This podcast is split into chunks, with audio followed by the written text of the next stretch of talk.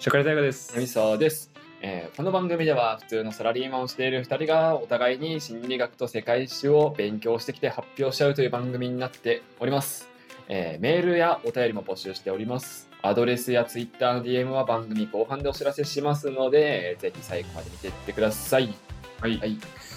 あのー、選挙ありますね。ああそうっすねうんこれもさっきなんだけどさ、はいはい電話かかってきてさ、おお国税調査かなんかそう、はいはいはい、めっちゃびっくりした。 かかってきたことないわ大体さ、知らない電話番号からかかってくること自体、なんか超びっくりするじゃん。うんなんかやらかしたみたいな、なるなるなるわかんないけど、まあ、それかまあ、投資のなんか、どっから情報漏れたみたいなはいはいはいはい系だけどさ、いきなり機械音でさ、うんえー機械音なんだあれそうそうはいそうはいそうそう。でなん多分なんかマイナンバーなんかな。はいはいうんわからないけどね。から来てなんか支持している政党は一からああはいはいはいしてくださいみたいになってさ。急に急にそのお願い来るみたい な。急に電話来て。あれびっくりしたな。ななんて答えんのそれはあちゃんちゃんと答えんの自分のあそうだからあのあれと一緒あの最初のさよく銀行とかに電話してさ最初お問い合わせ窓ど、うん何のお問い合わせでしょうかみたいな感じうんだけど、自民党だったら1一番番みたいそうそうそうそうそうこれ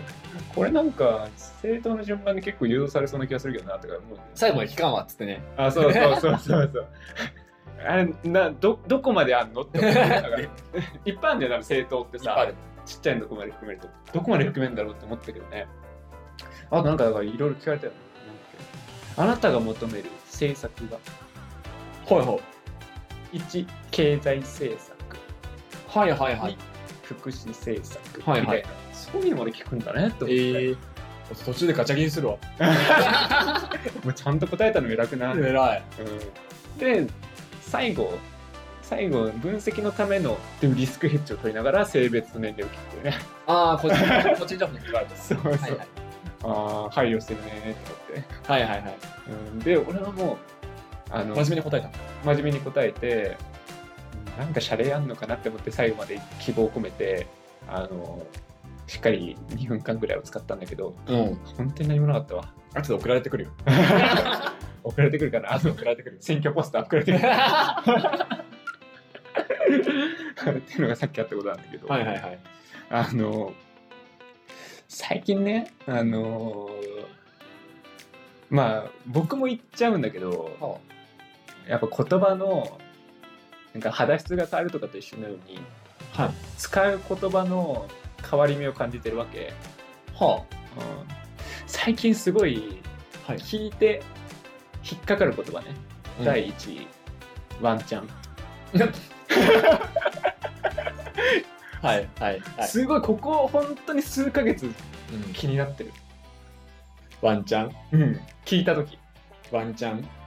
ワンチャンいけるっしょうんよく聞くじゃんよく聞くし俺はよく言う言う しいや僕もあの言っちゃうことあるのはいはいはい全然あるからあ別にそれを何か言うことではないんだけど、はいえす言ってるのに数ヶ月すごい聞いて違和感あるのそれ、はいはいええワンチャンえけ何みたいなはいはいはいはいちょっとなんかこう恥ずかしさみたいはいはないやつが感じちゃっててあのなんかこうねそれこそ季節の変わり目ないけど、まあ、肌質の変わりとか年齢の変わりとかと一緒のように、言葉のチョイスの前さその主語の話もあったあじゃんったねあったねあーこれやべえ来てるかもしれない、 うん、ワンチャンにちょっと違和感があるそうあだから最最近言葉でもなくなってるかなうんそうだね割ともう定着しちゃってること誰でも使うう、うん、でもなんかこうカタカナのちょっと恥ずかしさみたいなやつをはいはい感じちゃってるんですよ、 き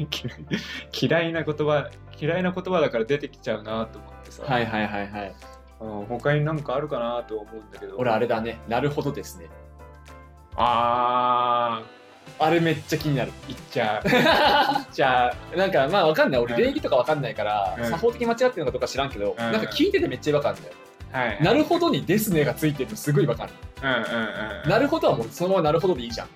はいはいですねつける意味何みたいうんうなんすごいわかるあれはずっとあるな俺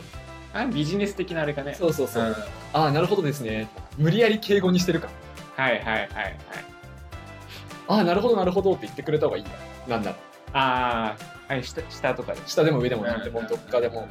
ああなるほどなるほどそういう感じなんですねって言ってくれたらわかるけど、なるほどですねってなるおいえってなるうんなんかねあの言っちゃいけない言葉じゃないんだよねそうそう全然、ねしかもなんか別に全員が使ってる言葉なんだけどねそうだね俺はなるほどですねはずっと引っかかってるからうんでもなんかやっぱそうなると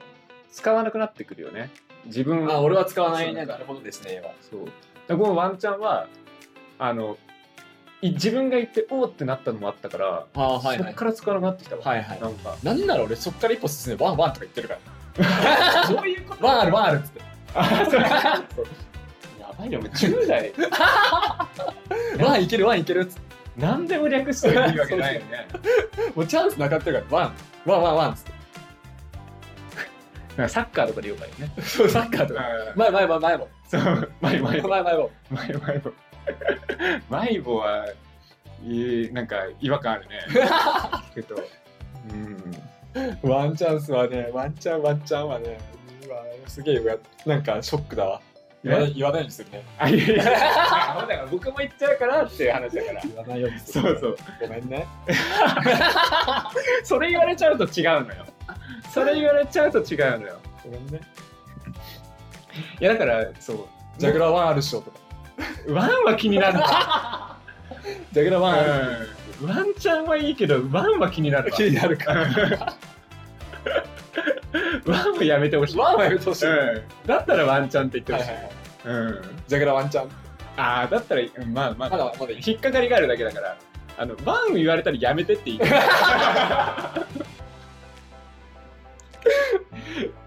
何 どえどこどこで流行ってんのそれ俺だ。 俺だけかな。聞いたことなかった。でも通じるのすごいなと思うう。んワンってわかんないじゃん、パッと見。うんチャンスのチャンなくなってるからさ。はいはいで、も、あジャグラーワンあるワンあるって言ったら、うん、みんなワンチャンスだと思って聞いてくれるのすごいなって思う。甘いんだよ厳しい 厳しいじゃあ本編やっていきましょうか今日は南さんの心理学ですねはいはい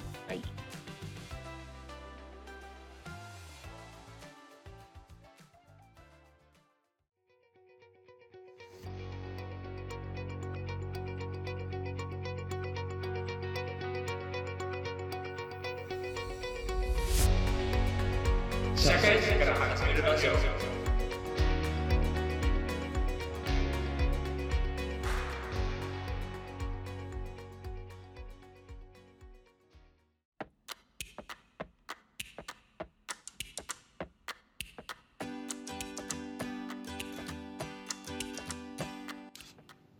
はいじゃあ、えー心理学やっていきます、はいまあね、前回と同様犯罪心理学の、まあ、機械論っていう話とね、えーうん原因論って話を、ね、前回させていただいたんですけど、えー機械論と、えー環境心理学のつながりみたいなところですね、うんうんうんえー変わらずやっていこうと思いますと。はいはいで、まあ、こうなんで前回と今回は紐づいてますけど前回と今回はそもそも今までやってきた犯罪心理学とは、えー論点がちょっとずれてますよってところはあらかじめね押さえておいてほしいですよと。うんうんまあ、前回と今回はあの周囲の環境だったりはいにえー要因があるんじゃないかって話それまでのものはその犯罪を犯した人物だったりうんうん人間性の方に問題があるんじゃねえのっていう、えー論点の聞き方ですねうんうんうんになってますよっていうのは、まあ、あらかじめ押さえておいてくださいとうんうんうんで、えー今回ですね犯罪者の行動っていうのをまあ何機械論的にモデル化してモデル化というかタイプ別に分けていきましょうと原因論の時もやったよねそのついカッとなってしまう人ってどういう人みたいなはいはいはいタイプ分けをしたじゃないですかうんうんあれを機械論的にも考えていこうよっていうはいはい機械論的に考えるってじゃあどういうことかっていうとどういう環境だったら犯罪が起こりやすくなるだろうっていう話ですああはいはいイメージがつきやすそうなやつだなそうそうんうでなってますね一つが合理的選択理論っていうものですはあなるほどまあもう名前の通りうんうんそれが合理的であればやるよねっていう話はいはいはいあのまあ合理的っていう言い方があれですけどあのよくないっていうか勘違いを起こしやすそうですけどうんこの合理的っていうのは犯罪的にというか法律的に合法だからとかっていう合理じゃなくてうんリスクリターン見合ってればやるよねって話ですねどっちかって言ったらはい捕まって例えばだけどあの捕まったとて、えー禁錮4年とかうんうん。で得られる額が3億円だったらやる可能性って高まるよねっていうヤクザの鉄砲玉です か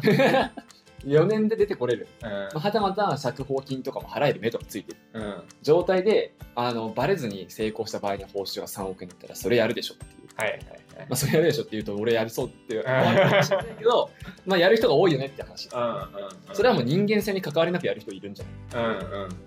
当然俺だってもやる可能性あるし大我だってもあってもやる可能性あるよねっていう話いいですかね。なので、まあ、これを、えーまあ、今の噛み砕いていたんだけど、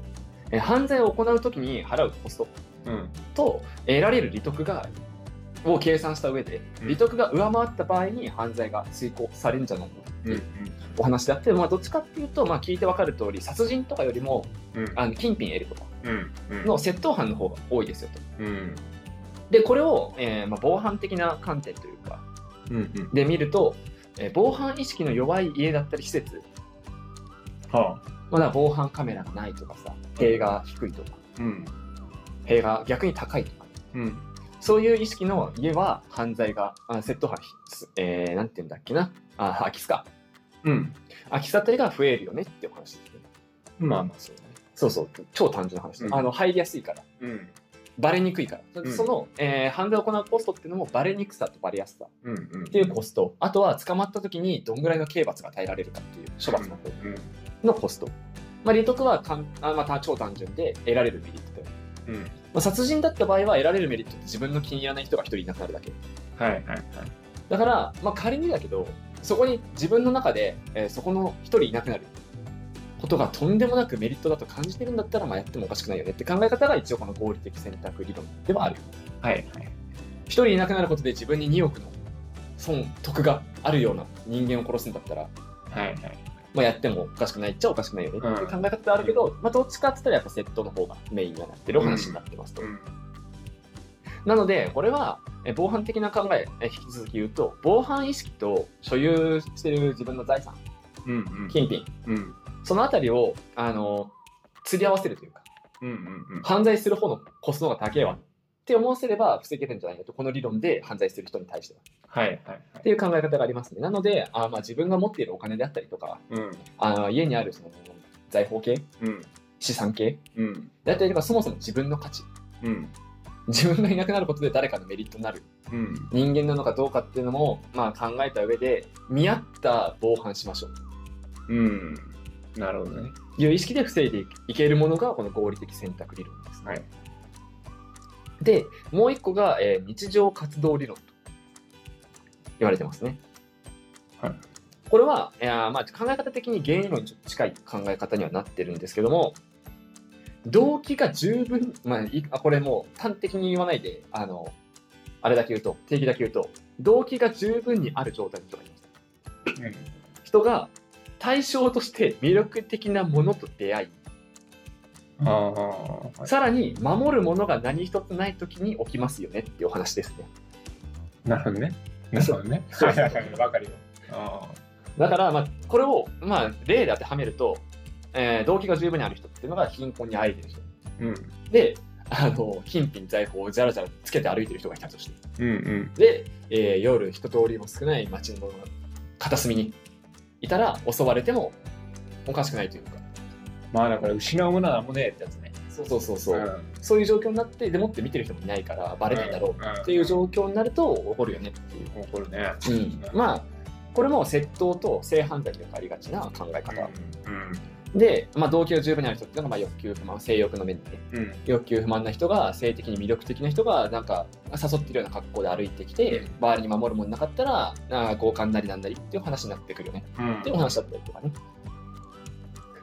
これはまあ考え方としてあの、まあ、防犯的な観点もそうだけど、まあ、人目を増やしましょうと守るものがないというのも大事なファクターになってます。うんうんあとはあの変に他人の欲求を刺激しないようにしましょう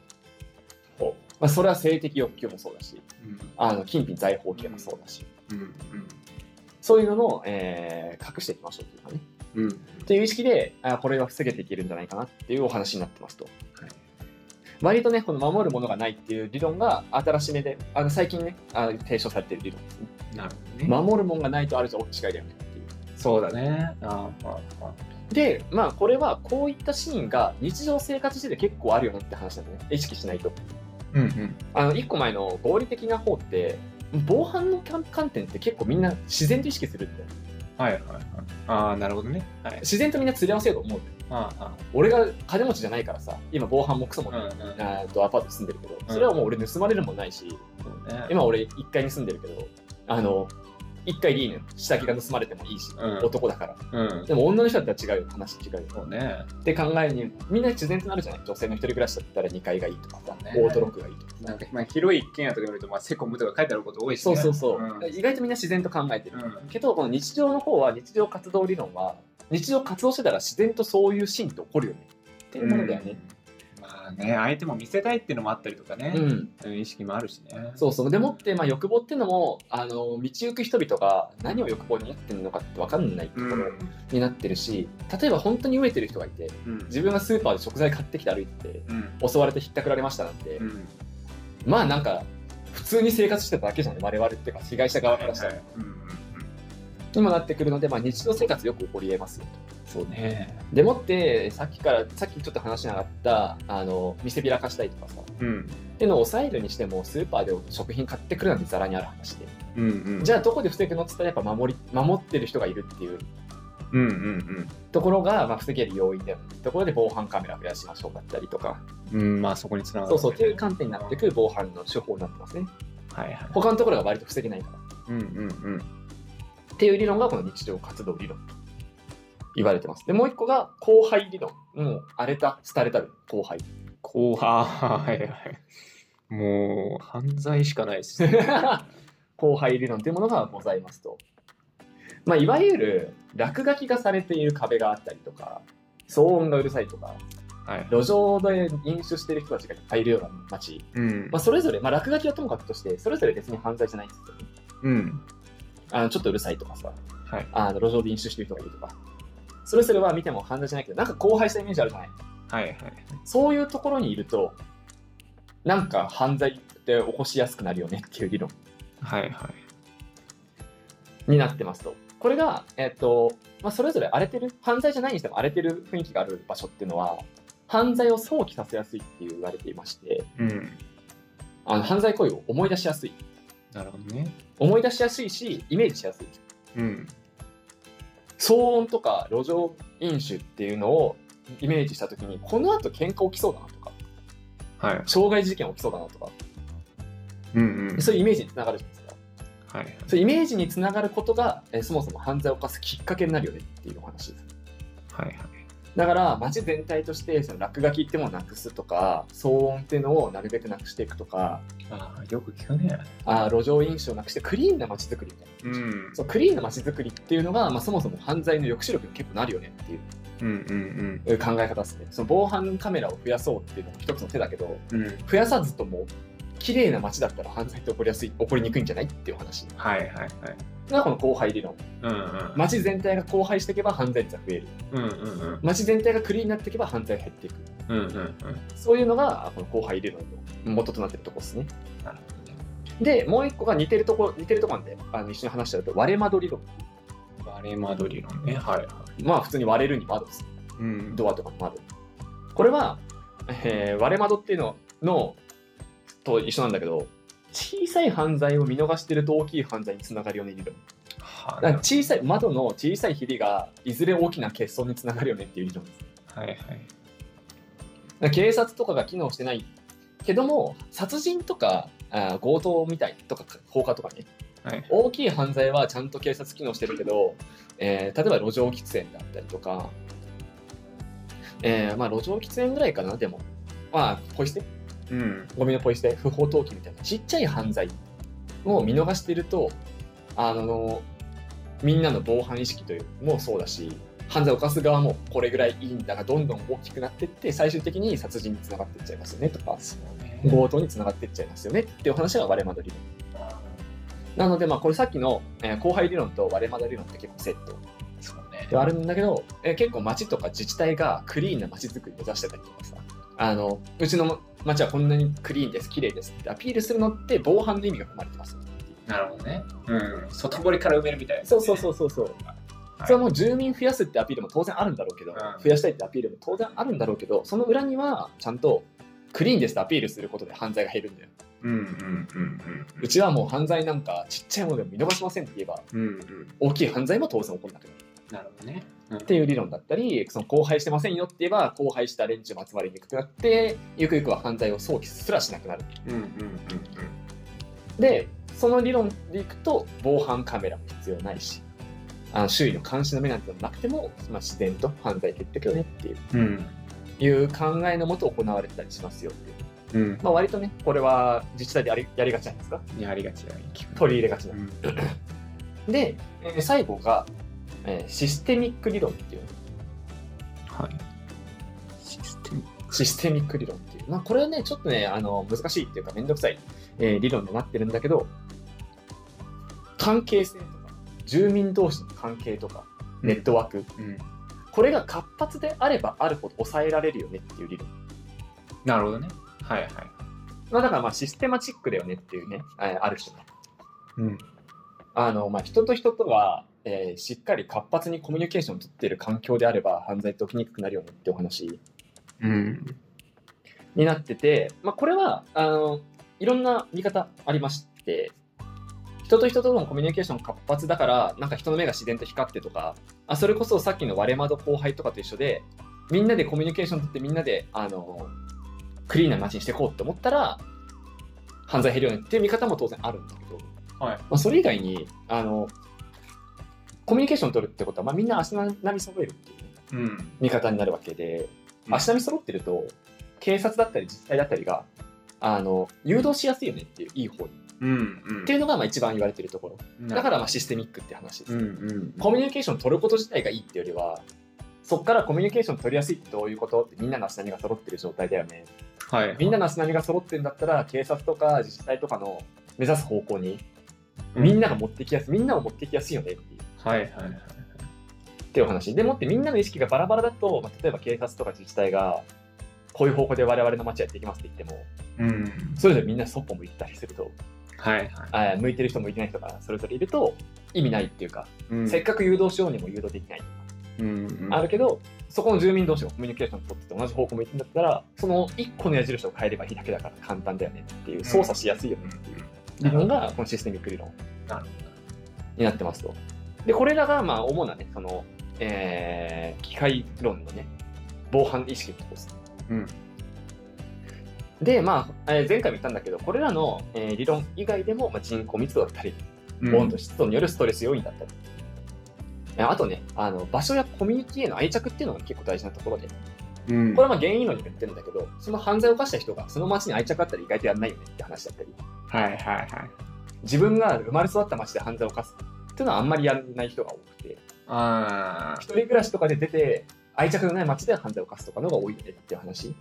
まあねうんうんうんわかるだからまあ街づくりとしてはその一人暮らしで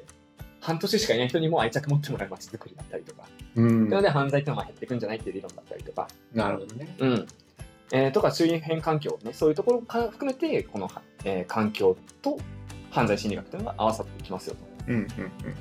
でこれらをまあさっき、えー前回も言ったんだけど、まあ、原因論も当然大事うんうん環境論も大事なんで環境論と、えー原因論っていうのを合わせて今みたいに抑制してったりそもそも未然に防いだりとかうん起きた時にどうするじゃなくて防犯カメラとかもパッと見起きた時にちゃんと見れるようにっていうか監視うんしてて捕まえられるようにって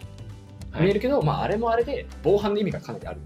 うんというところで今のね街全体というか国全体含めてだけどそもそも犯罪を起こ起こさない国づくりをしようっていう流れになってるっていうのは、えー機械論って結構いいことというかなるほど原因論って結構起こした後どうするとかうん話だったのが、機械論は結構その起こさないようにどうするっていうところに寄ってるっていうのも一つの注目ポイントですよとなるほどねいうところで今回は、えー以上とさせていただきます。はいというのがね、えー今回のまとめまとめというかね今回のお話でしたけれどもなんか個人的にねやっぱね考え方としていいなっていうのがそもそも起こさないようにどうするかっていうねああこれね僕もあれですよ地元というかうんあれまさにだなはいはいはい。あの昔ちっちゃい頃うん、トンネルあるじゃんああるね。あれめちゃくちゃ落書きすごかったの はいはいはいはい。まあ、結構トンネル多くて、うんあのすごい落書きだらけだったんだけど、はいはい僕が中学ぐらいの時かな全部消されてはいはい小学生がそこに絵を描いはいはいはいはいはいはい。いいね。た いいね。これだなっていうね そうなったらやっぱりさすがに小学生の絵をうん。落書きで上から描く人っていないし、うん。ハッピーな絵だから、うん。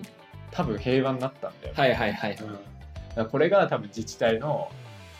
あのやっいいアイデやア。そう聞いてっか足立区ああ 足立区。今のチームに今偏見入ったはい、入ってます。聞いてるか北区偏見入ってます。いいよね。そうまあ、落書きあることが、そのさ、後輩論じゃないけどうさ、んあの、人の心すさむ、さ、すさませるというかさ、うのを、ハッピーな気持ちにすれば、んそうだねいいことしかないし、そもそも落書きの減らせるし、うんいいことだね。そういやだから僕が中学の頃とかって、うん。まあちょっとあの悪じゃないメンタルがまあまあ、そうね。中学がちょういや落書きの方がかっこいいなって当時思ったの、ど。うん。なんでこんなんかかっこいいトンネルとかだったのこうなんか言いにくくなったなみたはいいな、はいはい。トンネルのとこにって思ったけどまあいさせたくなかったんだよねそう、いさせたくなかった。間違いない。 僕らみたいなのたまり場にしてる人なかったそうそうそう結局ねああいつらなんかファンシーなところ集まってるあーそう だねっていうそういうことだよね あいつら小学生の目の前でたむろってるぜそう思うとだからもういいうんうんその人よけというかね、うん、悪いものよけだったね悪いもの余計になったよ自然と僕らもいい子に育ってるわけだね結構いいよねその考え方としてもそ防ぐ方法としてまあだからなんか自治体なんかさ、結局日本とかもそうだけど地方自治のさ強み強さってあんまないじゃんうんうんあのやっぱ国というかあの普通に国の政策主導が多いと思う、まあそういうとこだったら結構できるよなだしやってんだなって思ったうんそれで言うそとう法律の云々とかさうんその刑法のなんか原因論の話にもなるけどさうん刑法が軽いからうん例えば殺人を犯しちゃっても20年でそこらで10年そこらで出てくるからうん殺しちゃってもいいじゃんみたいなうんうんだと国を動かさなきゃいけないっていうかさあうんの変えるの大変だしそうそさう防ぐのも大変だしうんなるけどそういうところからできるとこだったらいいよねそうあそれだったらできんじゃんできるよだしなんか僕の感覚としてそれが残ってるってことはまあだから意味あることだったんだなって思うと、あのいやなんか地方でなんかいろいろできることもあんだなって、うんちょっとなんか夢を持ちましたね。夢あるよねう全然できることいっぱいあるなん街づくりって結構難しい、ね、そうです難しいね市区市区町村でできることなんてたかが知れてんじゃんってうんやっぱ思うけど、うんうんたかが知れてる中で最大限はなんか今やってんなと思うのも今あっていいんだようんなんかどうせ力ないんだからできないじゃんじゃなくて、んなんか思い返してみるといや結構やってんなってその俺の街とかでも、そうだよねなんかだから多分考えてやれやってる人っているんだなってやっぱ思うんだよね、そういうの。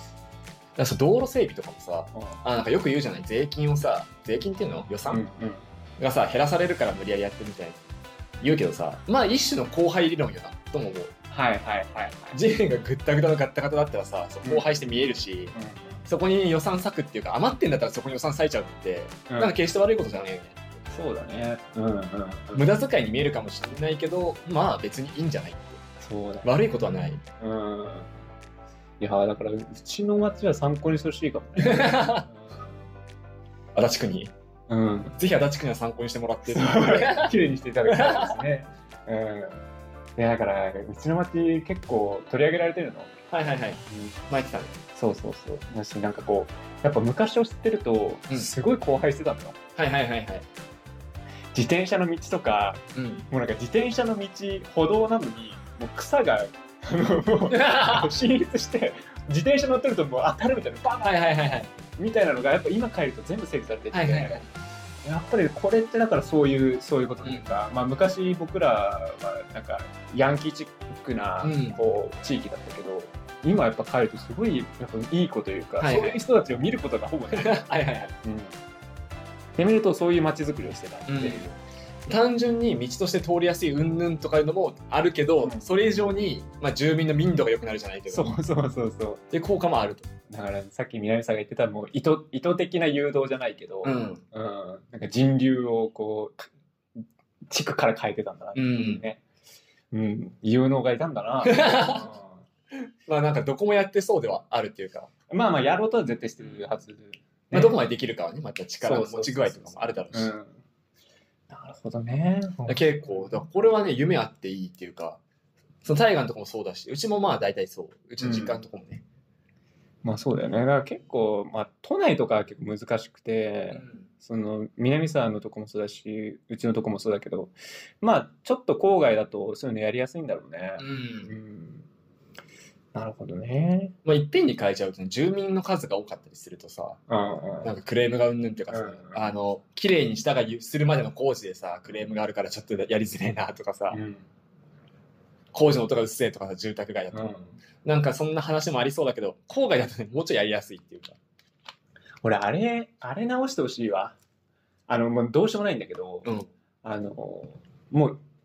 空き家みたいなのなんで、ボロッボロのい家。はいはいでも誰も住んでないやつ。あるあるあれ、権利的にもう土地だからどうしようもないんだけど、うん、あれどうにかした方が絶対いいだいいだろうなって思うう。ん、なんか、もう、木造でもう剥がれかけてるあれって、あすーごい犯罪助,、はいはいはい助長する感が見あて取れるあるあるね映画のやつみたいな。あるあるそう。あれはね、ちょっと直した方がいいなって思うよ。うん東京とかでもよく見るし。もう個人の私物だからさそうそうそうめちゃくちゃ扱いづらいけどねそうどうにかしてほしいはあるわそう。道とか云々は確かに整備されてるけど、あれって結構でかいよなって思うんだよね。街づくり的に。あれあのまあ店とか古い店とかもさ、看板剥がれかけみたいなやつそうあるよねレトロじゃないやつね。そうそうそうそうレトロでいいよねってなるやつも当然あるけ どそのレベル超えてねみたいなやつあれやだよね。あれやだうんねまあ、うん。なんだろうね。難しいよね。綺麗だから、うんあれもあんのよ。綺麗なのがちょっと嫌な自分もあったりとかするけど。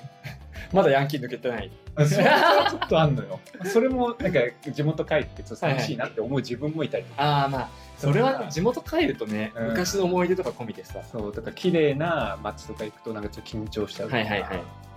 らそれこそさ港区とかさ、うん綺麗じゃん綺麗だねすごいでみんなも高いけど、うんだから自分はそこに行くとちょっと不安なんかこう圧迫された感じとあいうー、かまあ、足立区の人としてはね あそうね足立区住んでないのに多分そっちの方が馴染むというか、はいはいっていうことは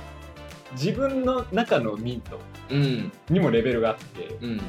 自分はその民度にはなってないんだね、うんっていうことなんだなってちょっと思うまあ、ポイ捨てとか路上喫煙とかにちょっと寛容っていうかさそうそう多少許してやれよみたいな思いがあるとしそてうはそうそう港区とかだと綺麗すぎて無理あそうそうそうそうそうとかなんかこう早朝に犬の散歩ちょっとみたいなそう そういう人たちばっかなのちょっと緊張するみたいなそうねそうっていうのはやっぱりこうやっぱ街ごとのうんやつとか、自分の中にもやっぱレレベルというか、うん今の自分の立場民度ステータスそうそうね含めて、うん、あるんだろうなって、うんでそこに居づらい人はいなくなるじゃん住まないじゃないそうそうそうで今は選定も込みでねそうそうそうだから選定されてるあの、あの相手側というかち地区の方からも選定されてるんだっていうここ このレベルの民度の人しかここ住むなよってあそうそうそうまあ言われてないけど言われてるようそうなそうそうそうそういうことなんだゴミのポイ捨てみたいなことをやるようなやつはうちの地区にはいらんっつって だから自分がそういうとこに行くにはそういうステータスじゃないけどにまで上げていく必要性があるねっていうとこはあるんだよな、だから無理しちゃうもんね今港区のねタワマンとかにもし変えたとしてもうん うん、心がついていかない。無理しちゃうからねストレスも抱えちゃうそうそうそうそう。だね。でなんかいいいい意味で本当にいろんな抑止力になってるよねあのクリーンな街づくりもそうだし、あのクリーンだって歌うこと自体もそうだしうん。イメージも 強いよ足立区にからしたらねもう犯罪の温床みたいなやめてください よ。今の話聞いた ら知らないから俺上がってしまうと。俺あんま知らないけどイメージだけ。イメージで暴走族が今でもいそうなイメージ、うん。そうですね。そういうイメージを払拭できたらで かいそうそうそうそう。だね。なんか合理的選択とかね。俺やっちゃうかもな。ささじ加減あるもんね。メリットがね、例えば、やるラインだったら、うん、コンビニ強盗、はいはいはいお菓子盗んだ。うん逮捕されるうん。帰ってきたら1億あげるうん。いいラインなんだよねギリやっちゃうかもねっていう。そうまあなんかいろいろ犯罪のあれがつくからリスクあるけどリターンちょうどぐらいじゃないちょうどっていうかちょ全然上じゃない上じゃないんですよ。 1億2億うんとか、、そこで前科者ってレッテル貼られてもそうそう今後稼ぐ額とうんそうそそうのバレて減った額っそうて1億よりしもっと低いよねっていうそうそうそう総年収っていうか総収入のが5000万ぐらい減るかもしれないけどそうなんかとんつり合ってる気がするみたいなそう釣り合ってる気がしちゃうしまあその自分の犯罪を犯したくないっていう殺人とか絶対できないじゃん、うん別になんかそんなのあのー殺人して5億もらえるって言ったとしても多分僕はやんないと思うんだけど、あの誰も不幸じゃなくないとかってちょっと思っちゃうレいはいはベルの窃盗、うんコンビニコンビニのお菓子盗むぐらいのことってうんあやっちゃうかもって思う、はいはいはいそれぐらいだったらもう極論そうだもんそうそうそう薬のなんかこうねあの運び屋みたいなやつがもう絶対うん多分それがなんか不幸になる人とかがいたらなんかちょっとあれだなって思うけど、その警察の人の手続きとうんなんかコンビニの人にそれ謝るみたいなえよくないそれぐらいはいはいなんか俺大河より人間性できてないからあれだうけど、ん他の人が不幸になるっていうよりもバレるバレないのがでかくてああなるほどね絶対バレないですよって薬の密売人で、はいはいその根拠もあると、はい絶対バレませんうん1億あげますだったらやっちゃうわ、ああいや1億は安いな俺1億やっちゃう1、億でいくうん、3000万だったらやんないあやんないね俺奥行かないと奥だったらやるやんないかなまあ殺人はさすがに俺5億でもできないけどあバレないとしてもねうん、うん、バレるバレない以前に、まあ、マジでちょっと個人的にできないけどうん、薬の運び屋ぐらいやったら俺マジ2億1億でやっちゃうのそうね。俺もう今の体裁で言ったけどさ、うん、言われるとブレるよね。合理的選択はね割と、まうあ、それもだからそのね国とかの法律ん。とのバランスでもあるよね、とあと防犯のね、うんあの意識の違い、うん、なんかこう、まあ、今お金の話だけどさ、んそのお金じゃなかったとして、まあ、ドラマチックであるあるけどさ、うん人質みたいな話だったらさ、うん殺人もあり得るよね、うん、自分の思うリスクリターンというかさ娘がうん人質にありました、はいはいはいでこの人を殺してくれって言われたらいやーってなるよねは行いっちゃうよねみたいな ちゃうね、ううんん、みたいなとこもあるからね。いや、お金じゃなくてね、全然あり得うん、る。全然あり得るよ。うん、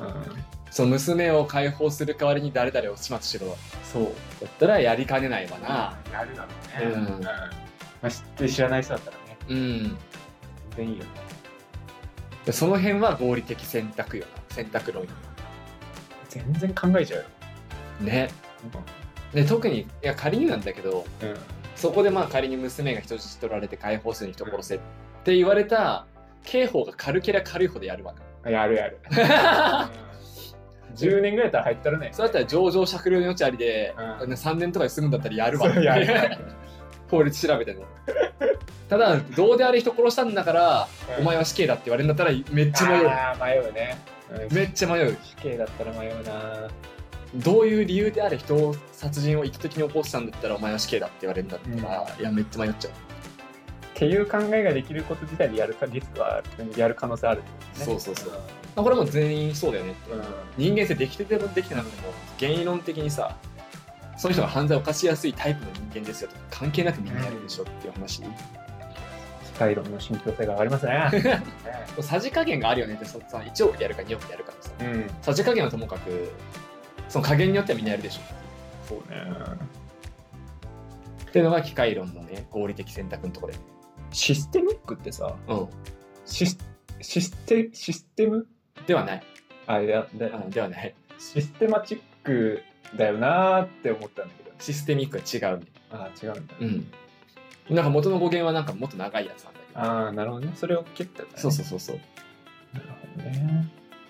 まあみんな足並み揃ってたらねあ操作しやすいよねっていうねうん。言い方あれだけど、まあ、要はそういうことよやっぱコミュニケーション取らずにバラバラの状態の人を統制するのって難しいよねっていう、うんどんな権力持っててもそうね。もうなんかさっきさ、割れもで割れ窓理論ってさ、うんやつあったけどさ。あ、まあ、ち犯罪じゃないのか。俺いつもあーって思うのうんゴミ箱からはみ出たゴミねおおはいはいはいはいあれ感じるねあれさあのゴミ箱に収まってたらさみんなゴミ箱収めようとするのにさそう1個はみ出てるさボトルがポンと置いてあるとさうんあの次の日見たらさ30本ぐらいブワー 今自分もやっちゃう時あるけどあるあるあれは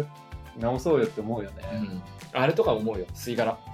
ああそうね、うん駐車場とかに吸い殻が1本落ちてないと誰も吸ってないんだけどそこでうん、 1本してるとみんな吸ってんなってそうねなんか喫煙所とか狭いじゃんうん一人外れたらどんどん広がってくるそうそうそうそうそうめっちゃ思 うすごいみたいな全然中入らんやん相手も入んないんかいみたいな、なんだっけあれさ新宿にあれあるじゃん競馬場じゃないけどさうんあの競馬のさチケット買うとこあああはいはいウィンズねあウィンズかうそこさ新宿だったか渋谷だったか忘れたけど行ったこと1回だけあって、んうん友達の付き添いでうんうんあそこめっちゃ面白かったのがさあの路上禁喫煙禁止っていうさうんあのなんていうの標識みたいなのがさ、うん道路に貼ったんだうんうんうん貼ってあるさ上で喫煙してるやつがいてさはいはいはい歯気狂ってんなと思ったんだけどよく見たらさ、うんあのその周りにめっちゃ吸い殻落ちてんだよ 喫煙所なのそうそうそうそうそう。あれね、喫煙 OK と勘違いしてた んだ。あれも一人吸ってたらそんな標識とか関係なくするんだなって。うんだい一人吸ったってことはもうそこで摘発されないみたいなねそうそうそう。うんことがあるからねだってみんな知ってるんだもんって言う準備をした上で吸ってるよねそうそう。言い訳考えた上でね、うんいややってるよね。なんかああいうのは直したいけど難しいよねうん。まあ警察もね、やれる範囲、やれない範囲あるし、人手不足もあるだろうし、うん全部取り締まってらんないもんな。でもゴミ箱増やさないと思わないいや、もう思う。あれなんで減ってんだろうねゴミ捨てんなよって言いたいんだろうけどさ、うんもうこう絶対ゴミ箱あった方がさ、路路上のポイ捨て減ると思うんだよ。何の証拠を持ってお前らゴミ箱減らしてんのって思うんだよね喫煙所ももう、ああそうね喫煙所が減ったらそれは路上喫煙にみんななっちゃうでしょ。吸う場所ねえんだから。うんだからなんかあれはだから結局街の中にゴミを減らしたいからゴミ箱減らすわけじゃんあとあれって聞いてよテロ対テロ対策ああそっかそっかそれもあるかそうそう駅とかもそうそうそうそうそう、とかそっかまあまああとコンビニとかあるから、うん処理のコストがあるから中にしうんしたりとかねうんでもあるけどなんか新宿とか歩いてると思っちゃうもんなんか思うねうんまあゴミ箱ないから捨てようとは思わないけどたまたま見つけたゴミ箱の量を見るとうん、 思っちゃうね だったらもうちょっと増やせばって思う ねあれだなあの辺はだからやり方よねそのクリーンにするやり方だよねうんいや本当そうっすよやり方は考えなきゃいけないけどね聞いてるか新宿へお前どこに喧嘩売ろうとしてんの何どこに喧嘩売ろうとしてんのいや新宿区と渋谷区とうん千代田区は俺まあまあ汚いイメージあるからあなんかなんだろう綺麗にしようと思ってんのに汚くなっていく一方のイメージはそうやねり方下手くそなのかないやだから自分のあの区にいる人をちゃんと理解してないうん結局でそれやってたらそういう行動取らないはずだもんねで港区だったらいいっていう、うん結局港区だったらみんなそういう人なんだからそうそうそうって思うけど新宿なんて黙ってりゃみんな捨てちゃうんだ からねえでっかいの用意しといた方がいいんだよ 千代田区とかね頑張って綺麗にしようとしてる感めっちゃあるじゃん、んめっちゃ早くにさ喫煙禁止にしたりうさ、んうんうんしてたけどなんかの割に民度低いなって毎回思ううんうんうんうんうんだからねあの急急ハンドルがねそうそうそうそうそう厳しいうんやっぱハンドルの切り方も緩やかに切んないとちゃんとブランディングというかあれがされてうん変わってから仕組みを変えるじゃないと、うんびっくりしちゃうよね、ねうんいや東京五輪とかね急だったもんね結構あの辺はやり方考える必要あるよ僕らからしたらそんな急に変われないよっていうところだもんね、ゴミ出る量とかも変わんないしそんう なのそうそうそうそう いやそうなんですよね皆さんちゃんと考えてくださいねっうん ですねて感じですかねはいじゃあエンディングいきましょうはい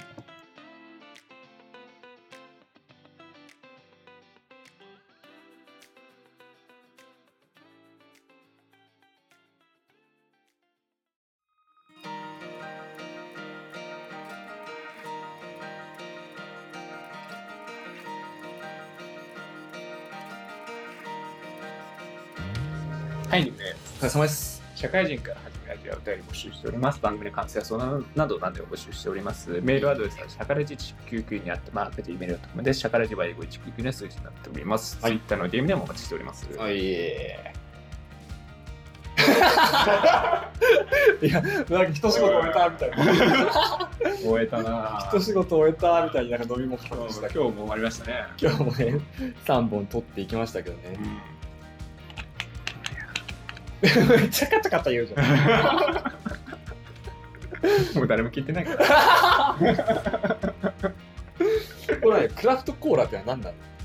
クラフトっていうのはあんま分かんない。クラフトビールとかよくあるじゃ結構ね最近流行ってるんですよ。ん。流行ってんだなって。あのー、まあなんか結構、クラフトって、うんクラフトビールとかもあるじゃん。あるあるある。何なんだろうって。なんか調べたら、うんめちゃくちゃ有名なビールとかコーラあるじゃん。うん。じゃないやつなの。あ、オルタナティブ。オルタナティブってこうん定義的とな。はいはいはいはい。マイナーリーグだね。はいはいはいはい。で最近はマイナーリーグが流行ってるよね。はいはいはい。まあこれ別に、あでもこれか、三ツ矢から出てますけどね。で上に「朝日」って書いてあるからでもコカ・コーラ社のあれじゃないよってことなうん、まあでもなんかそのやっぱ手作り感みたいなやつのコーラだからのあへえ苦味とかうんが多いはいはいはいちょっとコーヒーっぽい感じそうそうそうなんかね自分でよくこううんカクテルとかはいはいはい作れるからなんか結構そういういろんなフレーバーを入れられるはいはいはあーやつがクラフトコーラらしいよ、いクラフトコーラとクラフトビールはまあなんかさうん、ジャンキーな感じでいいんだけどさ、これねクラフトお茶とかやれたらちょっと嫌じゃないあー合わないねねなんかお茶ってちょっとさ日本茶とかはさ緑茶とかクラフトティーね高級感を欲してる感あるじゃうんんクラフトじゃねえんだよなってそうねコーヒーとか言われたらさうん そもそも一般じゃんそうキリマンジャブルーマウンテンそうとかえどっからクラフト なんかだから流行ってる割にコーラとビール以外で聞くことないんだろうなっていう感もある、そうまあ、あとクラフトエナドリ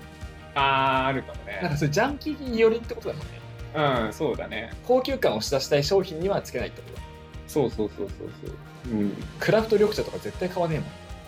買わないね上がんないもんえもん、何もわかんない気持ちが気持ちが上がらない緑茶買う時ってやっぱちょっと高級感たしなみたい気分の時だからうんその時にクラフトみたいサイダーとかあるかななああまあそうねうんサイダー自体この三ツ矢サイダー以外知らねえからそうだよね全部クラフトで さその他は全部クラフ水とかでね変わってる、はいはいやもうクローとかトああこれなんか入れましたみたいなえ投資オレンジピールみたいな投資なだからスーパーでクラフトビールを作るやつがあっへえクラフトビールキットみたいなた違 くないと思ったけどねなんかわかんないけど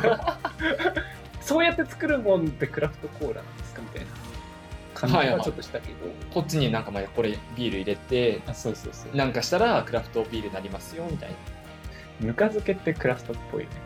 あーまあ確かになんかいろいろ入れられるじ漬物系とかゃん、だ大体そうから自分でなんかこう頑張って作ったやつがクラフトなんですかねカレーライスとかあークラフトカレーだね うんね入れたみたいななんかでも家庭によって違うもんねうんあれカレーは全部クラフトなのカレー全部クラフトす るいやだってうんあの別にバーモンドカレーを入れたからってお母さんが作ったら全部クラフトじゃないですか ねそれでしたら料理全部お母さんのカレーは全部あんまりカレーってさマジでさあのバーモントカレーだけでやる人っていない気がするんだあんまりまあなんか入れるなんか入れるじゃんそのそのなんかがクラフト感あ愛でしょるはいじゃあやめもうねやめる やめましょう かじゃあそれではまた来週お会いしましょうタイガと南沢でした